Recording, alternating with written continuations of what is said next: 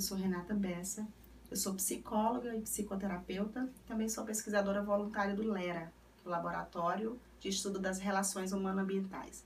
E minha área de pesquisa é de estudo é na área do luto, dos processos de finitude, dos cuidados paliativos, tá? E aí eu vim aqui, fui convidada a estar com vocês no quadro Vale de Sabedoria para falar exatamente sobre esse tema que às vezes é tão desconfortável, tão cheio de tabus, né? É, que é o luto. E o que é o luto? Né?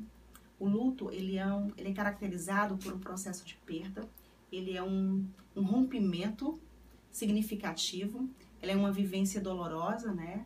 Que naquele momento que a pessoa vai vivendo há, há uma perda de sentido, né? Há, há uma perda do, do, de lugar, um vazio muito, muito grande que é experienciado por aquela pessoa que está vivendo o processo de luto. É importante também dizer que o luto, apesar de, de ele ser vivido por todos nós, porque a morte, a finitude, ela faz parte da existência humana, ele é vivido de forma singular e única por cada um.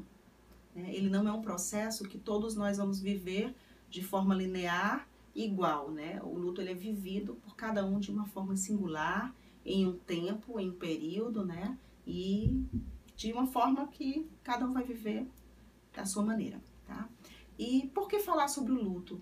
Porque assim como todos os sentimentos relacionados ao homem, o luto ele também precisa ser vivido, ele precisa ser sentido, ele precisa ser experimentado, até para que a gente possa dar um significado à perda, à dor, é, e possa restabelecer o nosso equilíbrio, tá?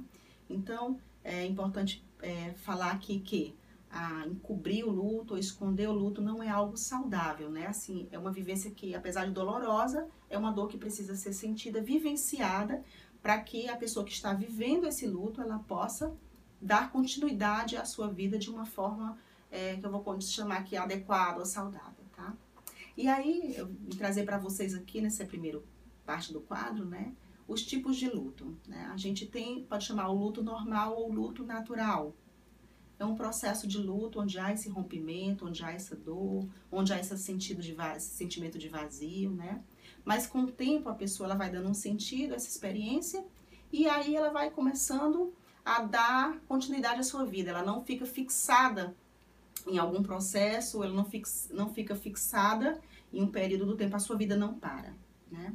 E aí também a gente pode trazer aqui o luto complicado. O que é o luto complicado? A gente chamou o luto não elaborado, que alguns outros teóricos vão falar. É um luto que ele vem permeado por essa dor, por, por todas essas sensações, mas a pessoa ela não consegue dar um sentido, ela não consegue dar uma continuidade, ela fica presa em algum momento doloroso ali. Então a vida dela vai vai ficar congelada, como se posso dizer, naquele, fixada naquele momento de dor. E ela não consegue dar sentido, ela não consegue investir é, a vida dela, ela não consegue investir em outros processos, né? Ela vai ficar presa ali. E aí é preocupante, é um luto que precisa ser cuidado. Na verdade, todos os processos de luto precisam ser cuidados, mas o luto complicado, ele é um, é um luto que a gente precisa ter uma atenção. Existe o luto coletivo, né? Que a gente pode trazer como exemplo a, a, caso da, da barragem lá, de Brumadinho, né? Que destruiu toda a cidade. Então, aquela, toda aquela aquela região vivenciou um tipo de luto coletivo, também é um luto muito doloroso, que apesar de ser coletivo e de ser vivido em conjunto, cada um vai viver esse luto também à sua maneira e no seu tempo.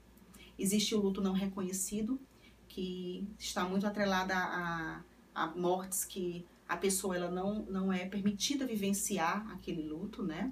Ela não é permitida, é, são geralmente às vezes por relacionamentos que são considerados não adequados ou não aceitos, então a pessoa ela não é permitida vivenciar essa dor. Existe também o luto antecipatório, ou seja, é quando já há a perspectiva da perda, né? Então a pessoa já vai vivendo aquele luto, as dores, antes mesmo que ela aconteça. É importante também frisar que no luto antecipatório, apesar de doloroso, por exemplo, às vezes a pessoa está com uma doença grave, ameaçadora da vida, né? Incurável, e aí a família já vai viver naquele processo de luto porque já sabe que em algum momento aquela pessoa já está se preparando ali para partir. O interessante desse luto é que durante essa vivência pode se organizar as emoções, a família pode tentar se organizar, a, a, a ver conversas em torno disso. Enfim, quando a família se permite, o luto antecipatório ele, ele dá essa possibilidade de tentar organizar a vida e esse processo de morrer de uma forma menos dolorosa, né? Existe o luto adiado, que ah, são pessoas que às vezes não se permitem viver aquele luto no momento da perda. e aí eles vão é, protelando e aí ela não vive esse luto. E o luto inibido também, né, que a pessoa esconde, ela não se permite vivenciar essa dor, e aí se pode inibir o luto de, diversas maneiras, né, com medicações, com, com outros afazeres, com, com bebida, com entorpecentes, enfim.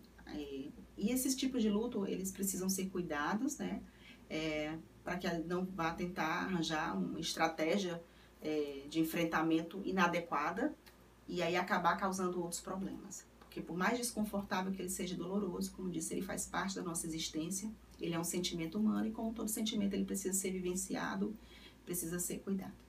Então, eu agradeço ter estado aqui com vocês hoje e a gente vai estar em outros momentos, né, dentro desse quadro, falando é, sobre esse processo de luto de outras formas, tá certo? Eu agradeço o seu tempo, muito obrigada por ter estado aqui comigo.